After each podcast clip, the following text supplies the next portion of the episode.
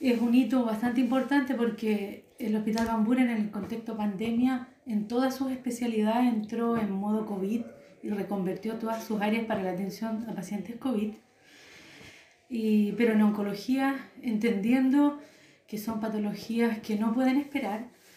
en el fondo el COVID nos obligó eh, a hacer un esfuerzo de un esfuerzo en realidad de, de todo corazón y con, y con, el compromiso que tenemos por los pacientes oncológicos de no interrumpir tratamiento, de mantener, a pesar de el contexto eh, desfavorable desde el punto de vista sanitario, mantener las atenciones de quimioterapia. Adaptamos a que los pacientes se vean lo menos expuestos posible, eh, que vinieran con todos los cuidados que tienen que venir, eh, con mayor monitoreo de, de su situación en, en, en, su hogar. Y en el fondo eso, o sea, todo el equipo se comprometió desde que se decretó la alerta sanitaria, nosotros hemos atendido en forma ininterrumpida, con algunas modificaciones en nuestros horarios, y reitero, con harto esfuerzo del equipo, eh,